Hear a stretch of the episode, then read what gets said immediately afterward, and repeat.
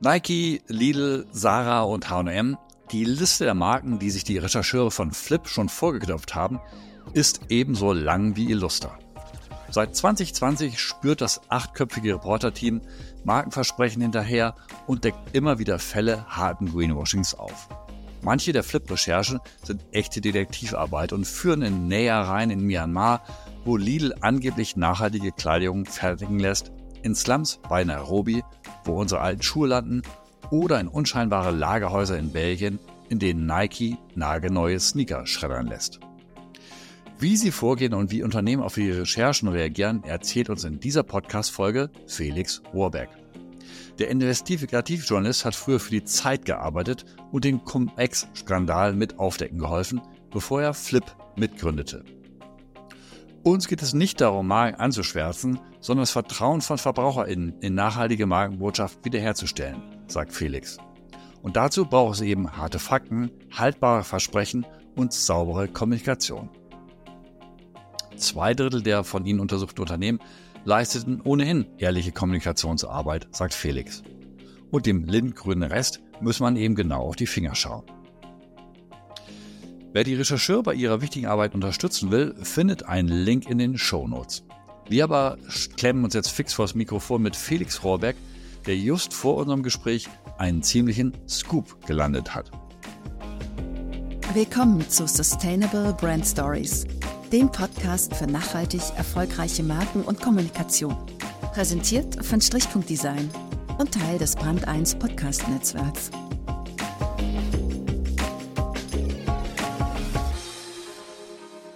Felix, herzlich willkommen zu den Sustainable Brand Stories. Wir nehmen diesen Podcast Mitte Dezember auf und zu einem Zeitpunkt, wo ihr einen echten Scoop gelandet habt. Nämlich, es geht um den Discount-Riesen Lidl und die Militärdiktatur in Myanmar wo Lidl Kleidung fertigen lässt und zwar nach Methoden und, und Umständen, die nach euren Recherchen alles andere als okay sind. Als Reaktion hat der 114 Milliarden Konzern angekündigt, sich tatsächlich aus Myanmar zurückziehen zu wollen. Wie groß ist aktuell dein Triumphgefühl auf einer Skala von 1 bis unendlich? Äh, interessante Skala von 1 bis unendlich. Ich würde sagen, dichter an der 1 als an unendlich. Ähm, es hat natürlich im ersten Moment diesem, okay, krass, die ziehen wirklich ähm, Konsequenzen, wobei Lidl sagt, es waren keine direkten Konsequenzen, es wäre sozusagen ähm, nur zufällig direkt nach unseren Recherchen diese Entscheidung getroffen worden, nur um das auch klarzustellen. Also Lidl sagt, es gibt keinen kausalen Zusammenhang zwischen unseren Recherchen und dieser Entscheidung.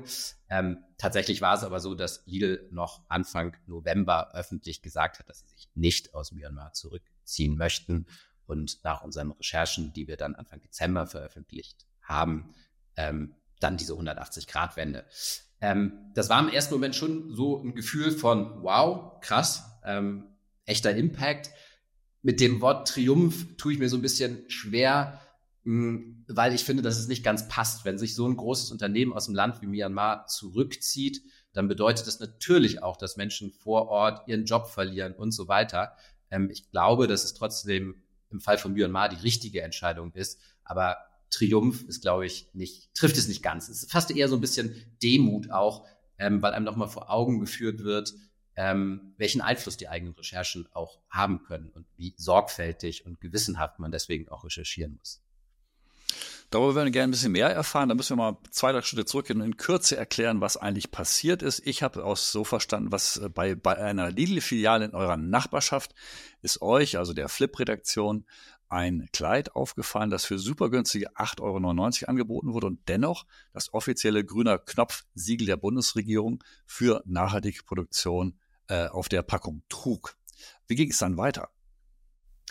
Wir haben das Kleid gekauft. Also es war tatsächlich so, ähm, dass wir ähm, auf die Werbung für dieses Kleid in dieser Lidl-Filiale gestoßen sind. Die ist wirklich hier 100 Meter von unserem Büro auf der Hamburger Reeperbahn entfernt. Ähm, und Christian Zalewski, unserem Chefreporter, ähm, ist diese Werbung aufgefallen.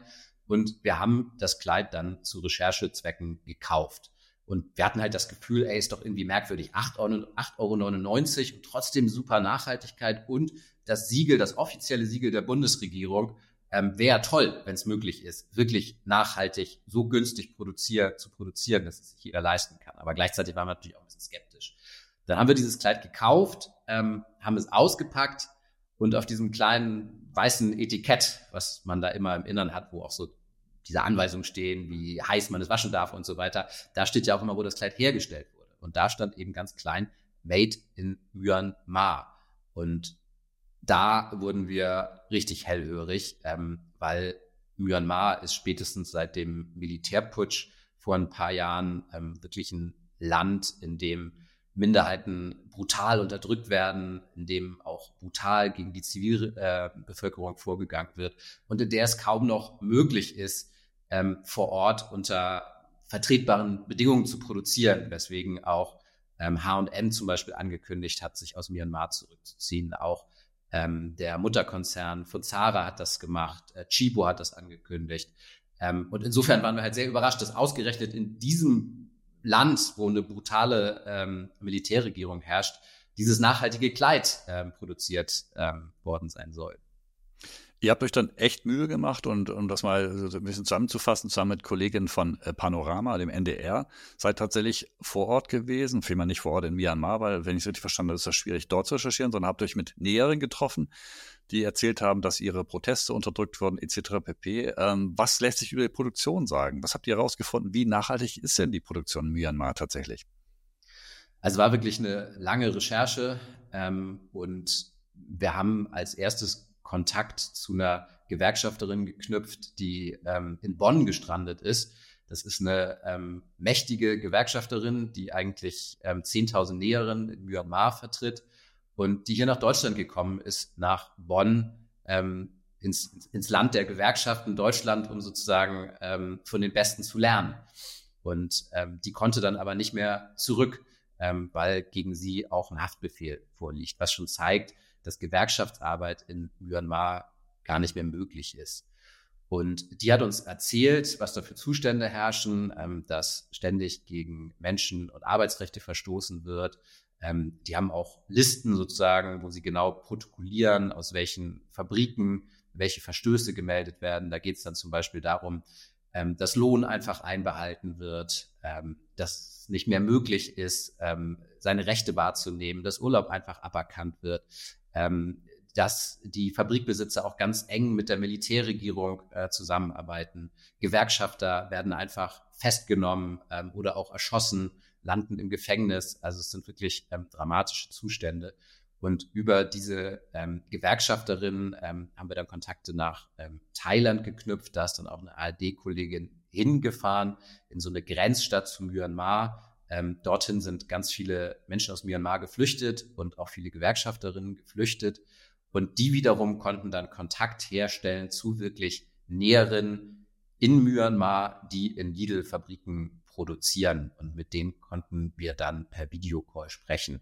Und die haben uns eben berichtet, wie es in diesen Fabriken zugeht, dass es auch dort so ist, ähm, dass die Militärregierung Zugang zu den Fabriken hat, ähm, dass ähm, Proteste niedergeschlagen werden ähm, und dass keine Gewerkschaftsarbeit mehr möglich ist. Und ähm, dass es auch eigentlich nicht mehr möglich ist für einen Konzern, ähm, dort Kontrollen durchzuführen. Auch das hat uns eine Arbeiterin beschrieben, ähm, wie dort ein Niedelmann vor Ort war, ähm, aber den Arbeiterinnen vorab gesagt wurde, was sie sagen sollen und dem Lidl-Mitarbeiter dann auch gefälschte Dokumente gezeigt wurden. Schlimme Arbeitsbedingungen in Textilfabriken in Fernost oder sonst wo sind ja ein Skandal. Ein zweiter habt ihr sozusagen mit diesem, mit dieser Recherche aufgedeckt und das ist ja eigentlich euer eigenes Thema, äh, nämlich äh, eigentliches Thema, nämlich Greenwashing. Man fragt sich ja, wie kann es denn dann sein, dass ein solches Produkt, wo es zumindest schwer ist zu überprüfen, wie es eigentlich hergestellt wurde, äh, das offizielle Siegel des äh, Bundesministeriums für Wirtschaft, Entwicklung und Zusammenarbeit, äh, denn der gibt den grünen Knopf raus, äh, wie, dass es das dennoch bekommt. Ähm, das ist eine sehr komplexe Geschichte, die ihr da recherchiert habt. Ja. Vielleicht kannst du in Kürze erzählen, wie die Verwirrung eigentlich aussieht, die ihr recherchiert habt. Ich versuche es. Ich hoffe, es wird äh, äh, kurz und nicht allzu verwirrend, weil es ist leider sehr verwirrend. Das treibt mich auch wirklich um, weil ich glaube, dass das ein echtes Problem ist. Also vielleicht kurz zur Geschichte dieses ähm, grünen ähm, Knopfes. Der wurde ins Leben gerufen, nachdem diese Textilfabrik in Rana Plaza 2013 eingestürzt ist. Da erinnern sich, glaube ich, viele von uns noch dran. Es sind damals über 1000 Näherinnen ums Leben gekommen und das war, glaube ich, so ein Punkt, wo viele ähm, gemerkt haben, okay, das sind die Menschen, die eigentlich den Warenpreis für meine Billigkleidung bezahlen. Und tatsächlich waren das ja auch tatsächlich deutsche äh, Firmen, die dort äh, haben fertigen lassen. Ne? Also es gab eine direkte Linie, wenn ich es kurz ergänzen darf, von Rana Plaza zu dem Kleid oder der Jeans, die ich in Deutschland kaufe. Genau, genau. In den Trümmern hat man eben auch ähm, die Logos von ganz bekannten Marken gefunden. Und damals hat auch die Politik beschlossen, so kann es nicht weitergehen, wir müssen irgendwas machen. Und der damalige Entwicklungsminister Gerd Müller hat dann eben dieses ähm, Siegel ins Leben.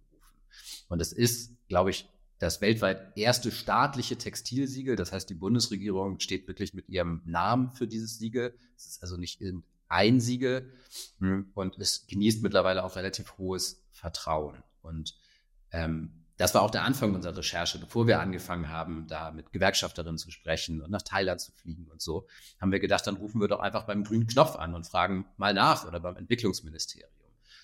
Und das Absurde ist, wir haben unendlich viele Gespräche geführt, wir haben unendlich viele Anfragen gestellt und es ist so diversifiziert und so arbeitsteilig organisiert. Also das Entwicklungsministerium ähm, hat eigentlich alles outgesourced.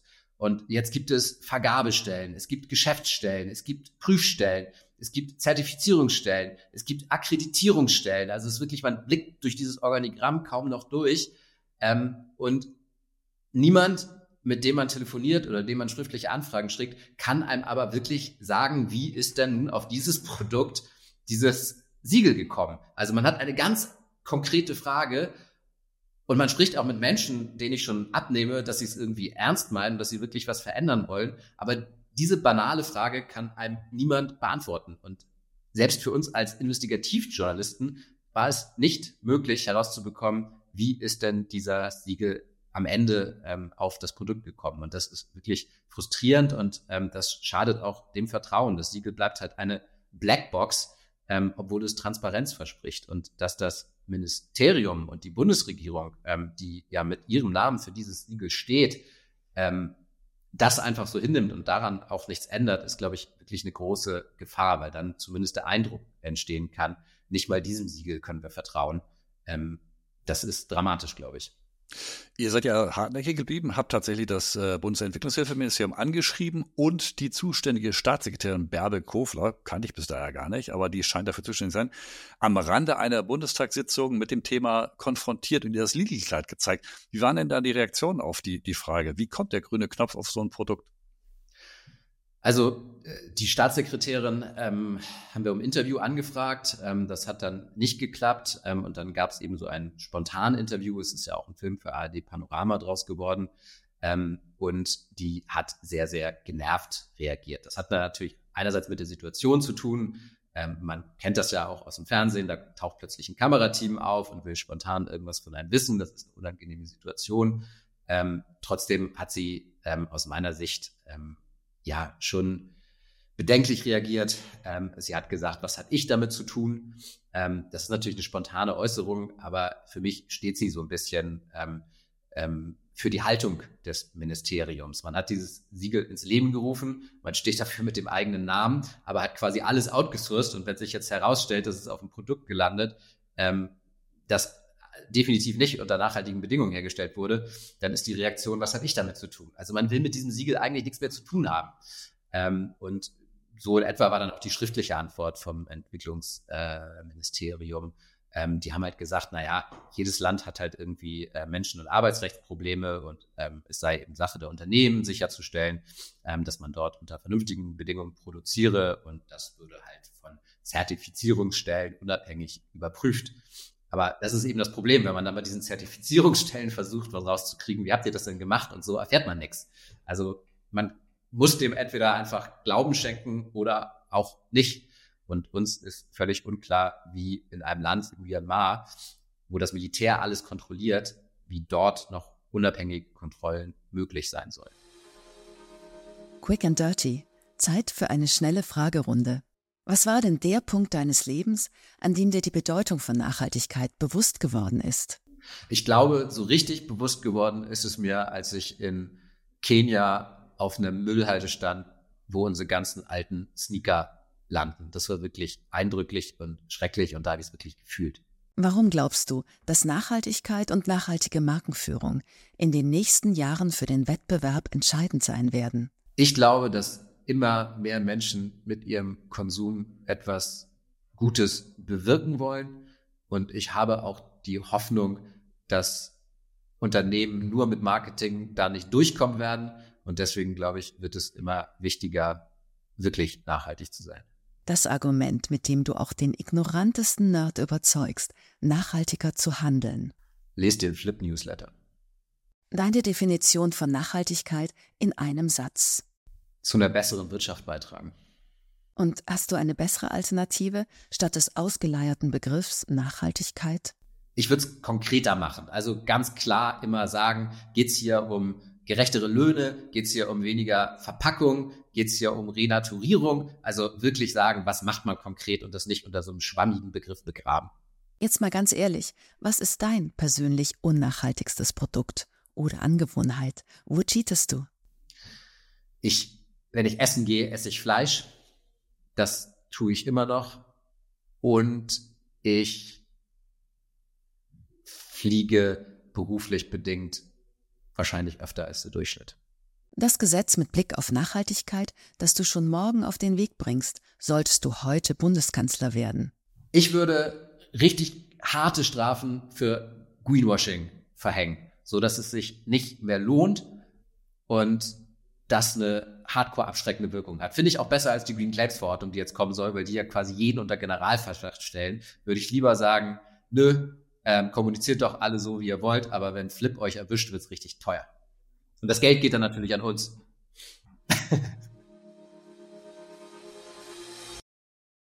Gibt es irgendetwas, was der Fall Lidl und grüner Knopf über Greenwashing im Allgemeinen aussagt? Sind daraus, könnte, kannst du daraus allgemeingültige Muster oder Gesetzmäßigkeiten ableiten? Gibt es da etwas, was du wiedererkennst zu all den Fällen vorher, die ihr recherchiert habt?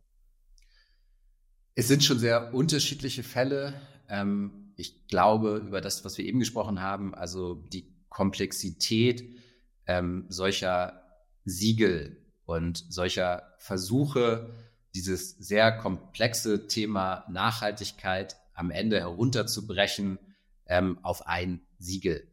Ähm, das, glaube ich, geht ganz häufig schief im Moment. Ähm, und das liegt häufig, glaube ich, daran, dass man das so arbeitsteilig organisiert, wie beim grünen Knopf, dass es so eine organisierte Verantwortungslosigkeit am Ende ist. Jeder macht sein eigenes kleines Ding und verweist dann, wenn man eine konkrete Nachfrage hat, an jemand anders.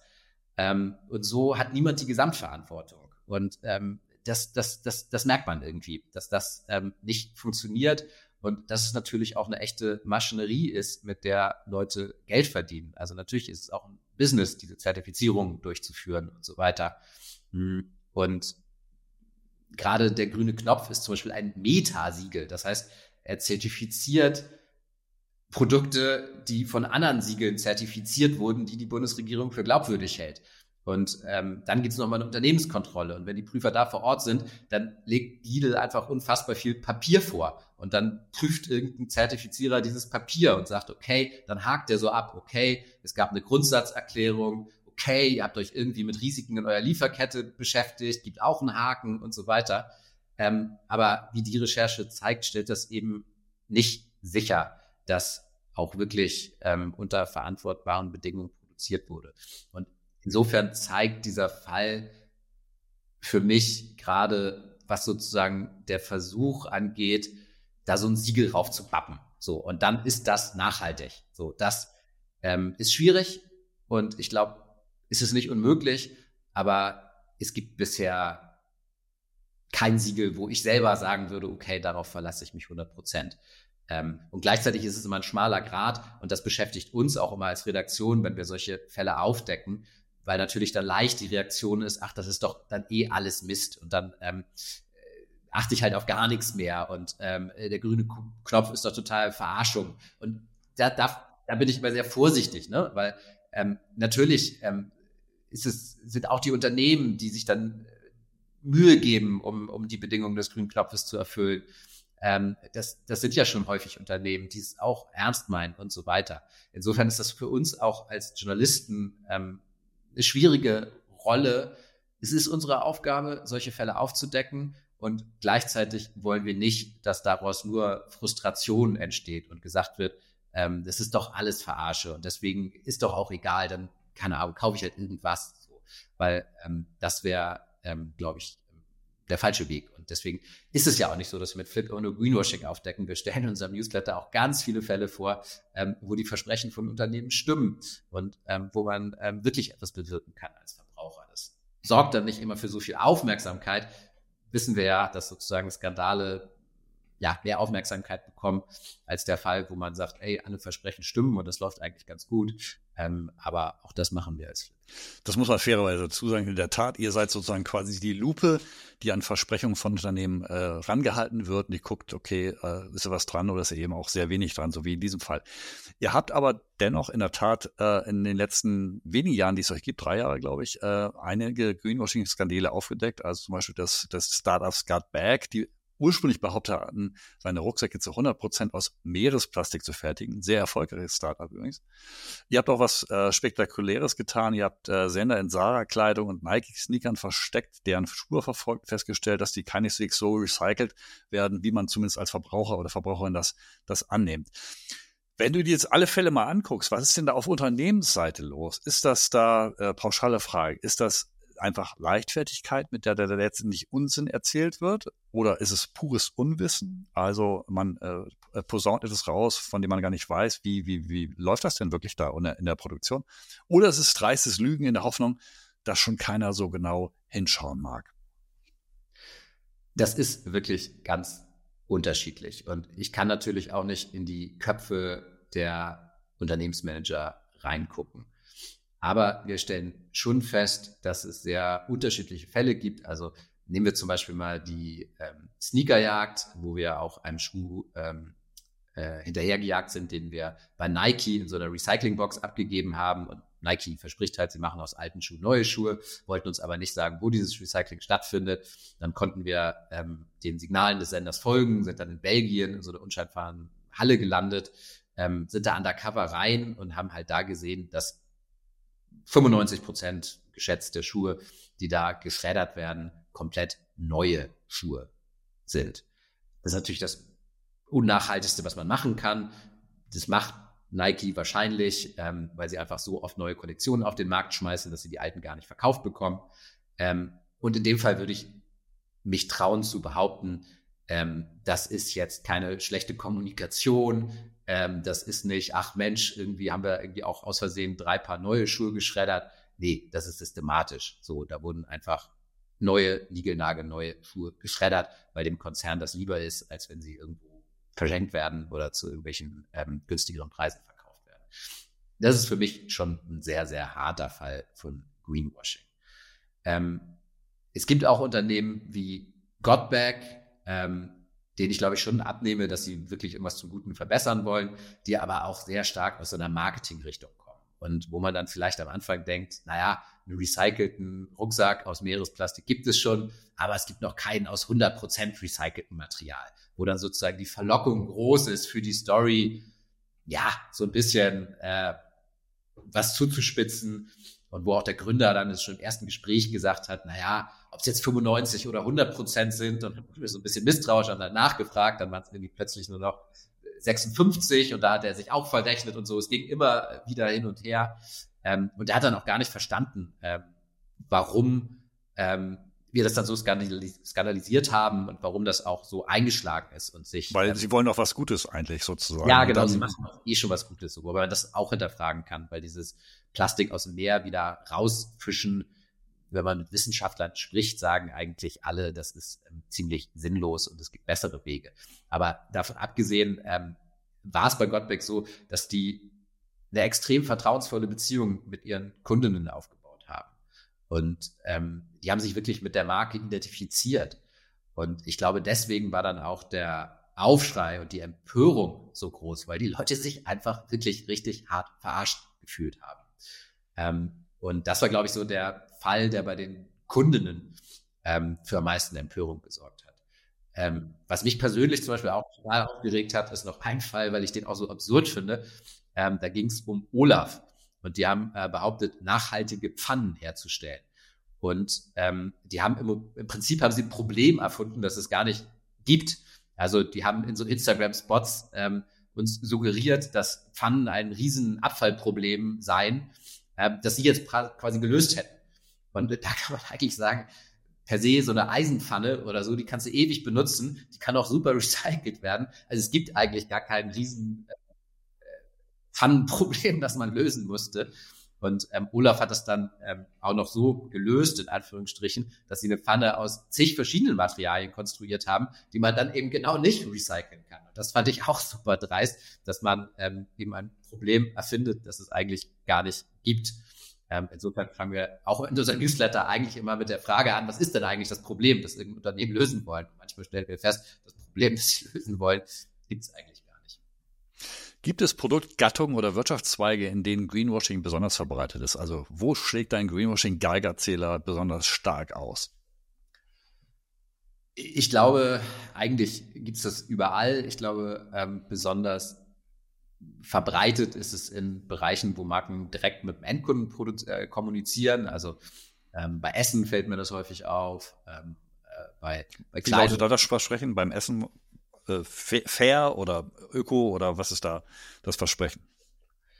Ähm, ja, oder ähm, also oft gesund und äh, nachhaltig. Ähm, also wir hatten zum Beispiel ähm, Air Up, das sind diese, ähm, diese, diese, diese Flaschen, aus denen man ähm, äh, Wasser trinkt und ähm, gleichzeitig ein ähm, Geruch einatmet und dann sozusagen Wasser trinkt, aber es schmeckt nach Cola. Ähm, und die haben eben auch ganz stark damit geworben, dass es nicht nur nachhaltig ähm, äh, ist, sondern auch gesund ist. Und ähm, diese beiden Versprechen haben wir uns dann auch ganz genau angeschaut. Und die haben zum Beispiel damit geworben, dass die Flaschen aus recyceltem Material sind. Und dann haben wir nachgefragt, ähm, aus was sind die denn recycelt worden? Und dann ähm, haben sie diese Frage einfach erstmal gar nicht beantwortet und so getan, als hätten wir sie nicht gestellt. Und dann haben wir nachgehakt. Und irgendwann haben sie uns nur den Satz gestellt, bitte beachten Sie, diese Flaschen wurden nicht aus recyceltem Material hergestellt. Und wir waren so, hä, das habt ihr doch die ganze Zeit behauptet. Und dann stellte sich halt raus, dass sie ähm, nur recycelbar sind, was natürlich ein Riesenunterschied ist. Die also, Firma hat dann, glaube ich, gesagt, es sei ein Übersetzungsfehler gewesen, richtig? Das hat sie dann hinterher behauptet, das stimmt. Ähm, das hat sie in den Antworten an uns ähm, aber nicht gesagt. Ähm, insofern gibt's da, glaube ich, gerade bei diesen Unternehmen, bei diesen Startups, die schnell durch die Decke gehen, ähm, die viel Investorengeld einsammeln, die mit Nachhaltigkeit äh, werben ähm, und da dann vielleicht, das glaube ich auch manchmal, also ich, ich, ich kann es ja auch nicht hundertprozentig sagen, ob es nicht vielleicht wirklich ein Übersetzungsfehler war, das weiß ich natürlich nicht. Es war ähm, auf jeden Fall falsch, was da stand, ne? Also, es war auf jeden Fall grundfalsch, es ist eine harte Lüge so und ähm, da fühlt man sich natürlich ähm, auch schon verarscht. Ähm, und da glaube ich, und das ist, glaube ich, auch etwas, was, wo man wirklich sagen kann, da hat Flip was bewirkt. Am Anfang hat da einfach niemand genau hingeguckt. Du konntest das einfach machen. Es ist niemandem aufgefallen. Es hat sich bezahlt gemacht. Du konntest mit Nachhaltigkeitsversprechen werben, auch mit diesen ganz konkreten Zahlen, so und so viel Plastikflaschen haben wir eingespart, so und so viel Quadratmeter Regenwald haben wir gerettet. Hat nie jemand nachgefragt, wie kommt ihr eigentlich auf die Zahlen? das ist, glaube ich, schon etwas, wo man sagen kann, dass wir mit Flip da was verändert haben. Das hören wir auch immer wieder ähm, von, ähm, von Marken, auch von Mitarbeitern. Ich glaube, für ähm, viele Menschen haben wir auch Jobs geschaffen, gar nicht bei Flip. Kommen wir, glaube ich, auch noch zu. Wir sind immer noch mini, mini klein und ähm, hangeln uns so äh, von einer Recherche zur anderen. Ähm, aber ganz oft nach unseren Recherchen haben diese Unternehmen auch äh, aufgerüstet, ähm, sowohl im Bereich Kommunikation, manchmal auch im Bereich Nachhaltigkeit, weil sie eben schon eins auf den Deckel bekommen haben und gemerkt haben, so geht es nicht. Und das finden wir auch gut. Genau das wollen wir erreichen. War das der Ursprungsgedanke von Flip, äh, mal dorthin zu schauen, wo anscheinend niemand sonst hingeschaut hat? Warum, warum gibt es euch? Ja, also ist, wir wollten, wir kommen ja, Christian Salewski und ich, ähm, wir sind ja die beiden ähm, journalistischen Gründern bei Flip. Ähm, wir kommen ähm, aus dem Investigativjournalismus, ähm, haben den Cum-Ex-Skandal mit aufgedeckt und hatten so ein bisschen das Gefühl, ähm, wenn man immer nur dahin guckt, wo Sachen schlecht laufen, dann ist das auch so ein bisschen frustrierend für einen selber, aber manchmal auch für die Leser. Und wir wollten das weitermachen, aber wollten eben auch konstruktiv sein. Also nicht nur immer sagen, was schief läuft, sondern auch versuchen zu gucken, wo es, äh, wie es besser werden könnte. Und da hatten wir das Gefühl, dass es in diesem Bereich Nachhaltigkeit, Greenwashing verdammt viele Menschen gibt, die was verändern wollen, auch mit ihrem Konsum. Und auch ganz viele Unternehmen gibt, die sagen, ähm, wir sind grün und nachhaltig, bewirken etwas zum Besseren. Aber am Ende weiß niemand so richtig, wem er trauen kann und äh, wer ähm, nur behauptet, nachhaltig zu sein. Und das ist natürlich eine Riesengefahr, weil dann geht dieser Hebel verloren, wenn man am Ende sagt, doch, ich, ich, ich weiß es nicht, also lasse ich es auch. Und ging mir ja selber auch so, wenn ich irgendwo eine Jeans kaufe, Gott, ich habe auch keinen Bock, mich da äh, drei Tage hinzusetzen und zu recherchieren, wie nachhaltig die ist. Und ähm, deswegen haben wir gesagt, ähm, das macht Sinn, in diesem Bereich im Grunde urjournalistische Aufgabe, Transparenz zu schaffen. Zu gucken, stimmen die Versprechen, stimmen sie nicht.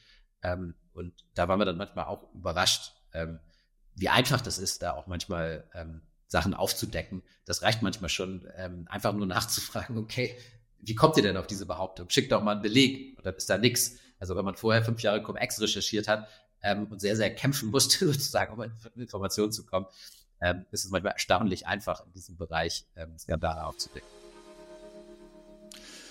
Die Arbeit von Flip erinnert mich unweigerlich an den Job von Müllleuten, also jenen hilfreichen Menschen, die den Abfall wegräumen, den andere unachtsam oder absichtlich in die Landschaft donnern. Und kommunikativ ist in den letzten Monaten wirklich einiger Müll liegen geblieben, wenn man Felix und seinen KollegInnen glauben darf. Da gibt es zum einen dreiste Fälle wie jenen des Nike-Konzerns, der das Schreddern nagelneuer Sneaker als Recycling verkaufte. Als superdreist darf nach Felix Einschätzung die Kommunikation des Pfannenherstellers Olaf gelten, der zunächst ein ökologisches Problem erfand, um sich dann als dessen Lösung zu verkaufen. Und es gibt Greenwashing-Fälle, die eher in die Kategorie ahnungslos fallen. Dazu zählt vermutlich auch Gut Bag. Die Firma hatte den Anteil an Ocean Plastic in ihren Rucksäcken deutlich zu hoch angegeben, wobei es nach Flip-Recherchen sowieso fraglich ist, ob das Einsammeln und Wiederverarbeiten von Meeresplastik ökologisch überhaupt sinnvoll ist.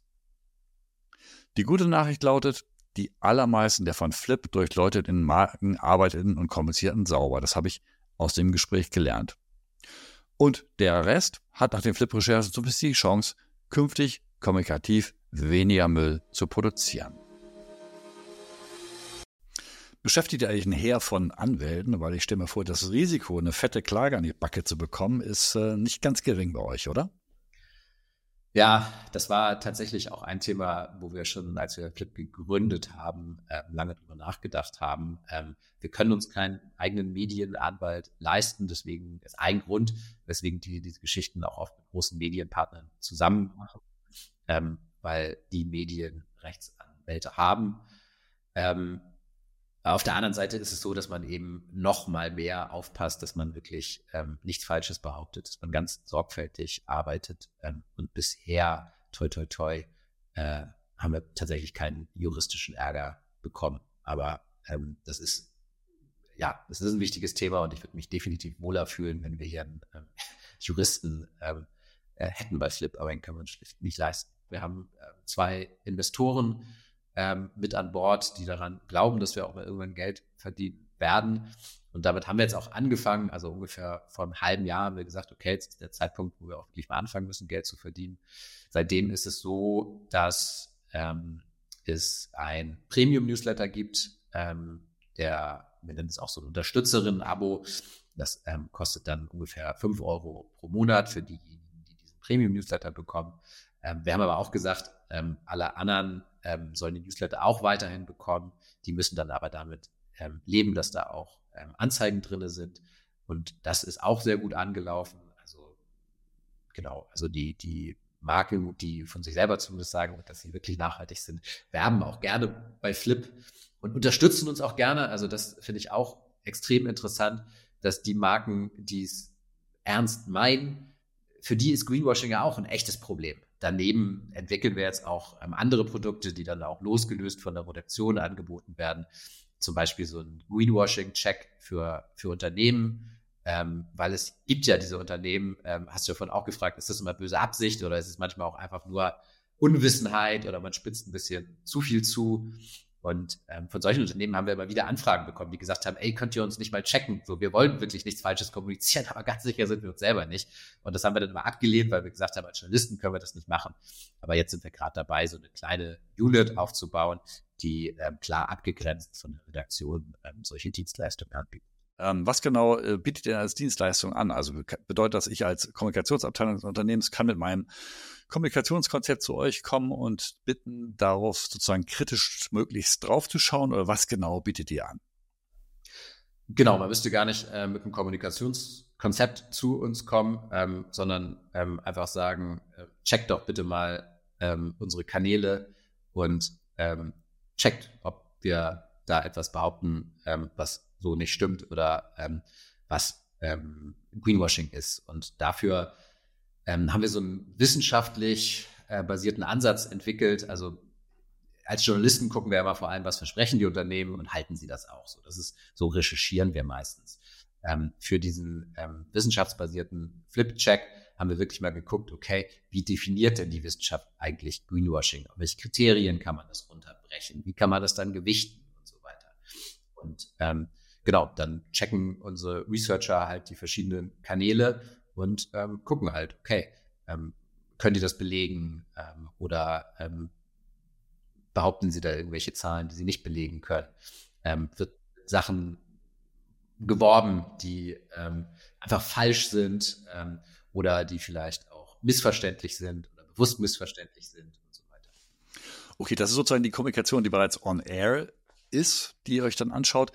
Wenn ich jetzt, äh, wenn unsere Zuhörerinnen das hören und sagen, ich möchte aber gerne äh, präventiv keine großen Fehler machen, hast du einen Top-Tipp für KommunikatorInnen und Marketingleute, die es richtig machen wollen, aber dennoch was aussagen wollen? Ähm, denn ein Problem ist jetzt ja aus Vorsicht, äh, reden viele Unternehmen gar nicht mehr oder so wischiwaschi über das, was sie tun oder eben auch nicht tun, dass es letztlich ja nichts mehr aussagt.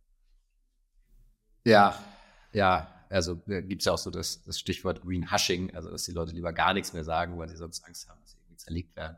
Ich glaube, dass es, ähm, dass es nicht der richtige Weg ist. Ähm, und ähm, ich glaube, unsere, also ich bin ja sozusagen Chefredakteur und verantworte hier die Recherchen, aber ich glaube sozusagen, dass ähm, unsere äh, Flip-Check-Leute ähm, auch auf Sachen präventiv raufgucken würden. Ähm, aber jenseits davon ähm, ist, glaube ich, ein harter, harter Fact-Check einfach super wichtig und ähm, klar zu kommunizieren und wirklich ähm, bei, bei, allem, was man sagt, ähm, äh, zu gucken, können wir das belegen und im Zweifel auch ein bisschen zurückhaltender ähm, äh, zu formulieren. Und da merkt man dann halt ganz oft, dass es ähm, dann auch nicht nur um Kommunikation geht. Also ganz oft haben wir Startups, die werben mit irgendwelchen Sachen und dann fragt man, habt ihr mal eine Lebenszyklusanalyse gemacht und ähm, geguckt, wie äh, nachhaltig dieses Produkt dann wirklich ist. Und dann haben sie gesagt, nee, haben wir nie gemacht. Und ähm, so, und dann geht es eben nicht nur darum, ein bisschen was an der Kommunikation zu schärfen, ähm, sondern ähm, dann müssen sie halt erstmal eine Lebenszyklus oder eine Ökobilanz oder sowas erstellen.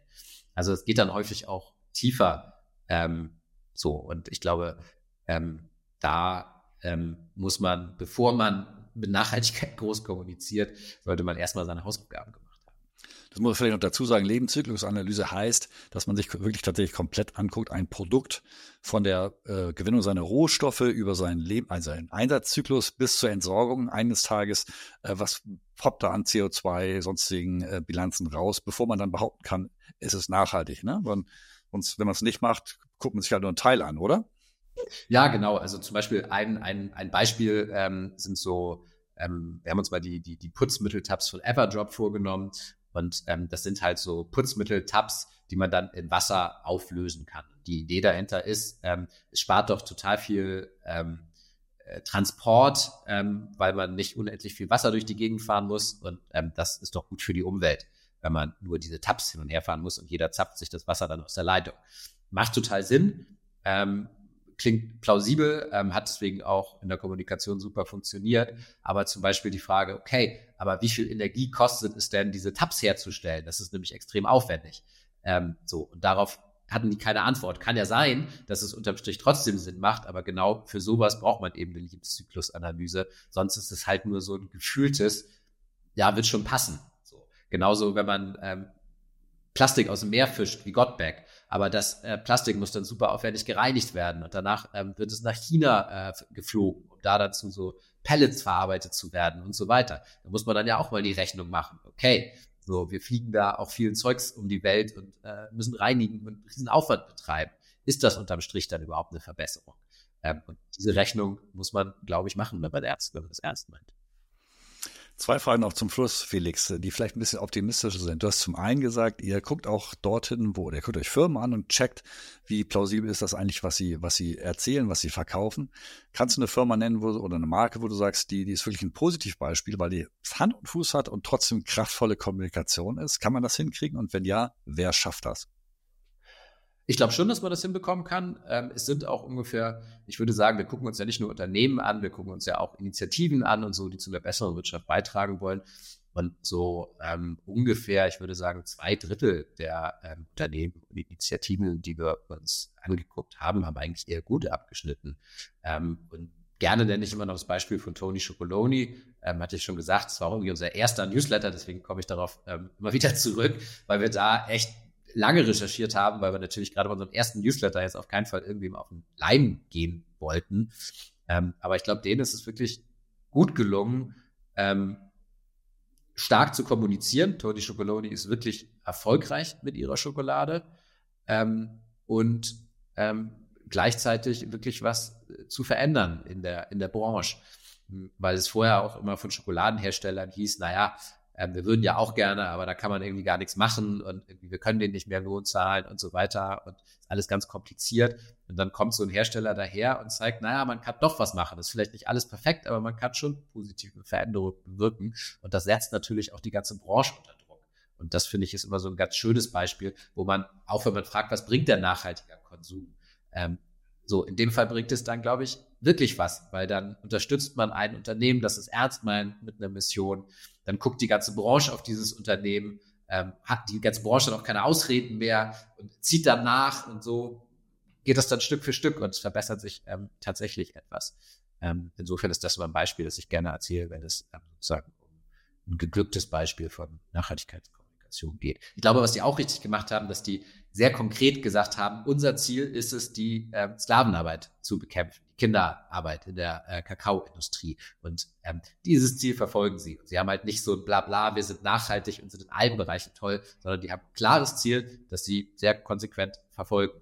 Das würde ich, glaube ich, Marken auch immer raten, dass sie nicht sozusagen in allen Belangen super nachhaltig sind und das auch so kommunizieren, sondern wirklich ähm, klar benennen können, ähm, was eigentlich ihr Kernanliegen ist und was sie erreichen wollen. Felix, eure Recherchen sind ja teilweise ziemlich aufwendig. Was kann man denn nun tun, wenn man Flip unterstützen will? Also, ähm, man kann auf jeden Fall unseren Newsletter abonnieren. Ähm, das hilft uns. Unter www.letsflip.de kann man den Newsletter umsonst abonnieren. Ähm, wenn man noch einen Schritt weitergehen will, kann man auch ein Unterstützerinnen-Abo abschließen, 5 Euro pro Monat. Das hilft uns wirklich auch sehr.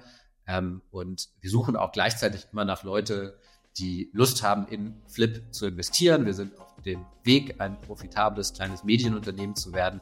Und wer ähm, sagt, boah, ich habe hier irgendwie 50.000, 100.000 Euro, die ich gerne in eine gute Sache stecken möchte, dann ähm, freuen wir uns darüber. Äh, Felix, das war's. Ähm, das war's von uns. Danke, dass du trotz äh, 32 Grad Fieber, äh, 42 Grad Fieber durchgehalten hast. Ja, danke dir auch. Äh, hat Spaß gemacht. Sustainable Brand Stories ist Teil der Brand 1 Podcasts, dem Netzwerk unabhängiger Business Podcasts. Wir machen Wirtschaft erleb- und hörbar.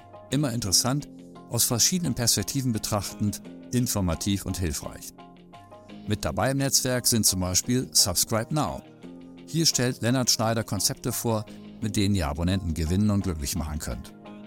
Um digitale Geschäftsideen geht es im Podcast Digitale Optimisten mit Alexander Brotzek. In Tech und Trara, dem Podcast der Netzpiloten, werden Tech-Themen ganz einfach und ohne Vorwissen verständlich. Im Planetary Podcast wiederum diskutieren Brand 1 Host Frank Dahlmann und Friedhof Detzner von Planet A Ventures über Wirtschaft in planetaren Grenzen. Weitere Infos findet ihr auf der Website podcast.brand1.de. Schaut oder besser hört doch mal rein. Langweilig, das können wir versprechen, wird es hier nie. Das war's auch schon wieder von Sustainable Brand Stories für heute. Vielen Dank fürs Zuhören. Und wenn euch gefallen hat, was ihr gehört habt, dann abonniert uns doch und hinterlasst eine Bewertung. Wir freuen uns. Bis bald, liebe Hörerinnen und Hörer. Bis bald, lieber Harald.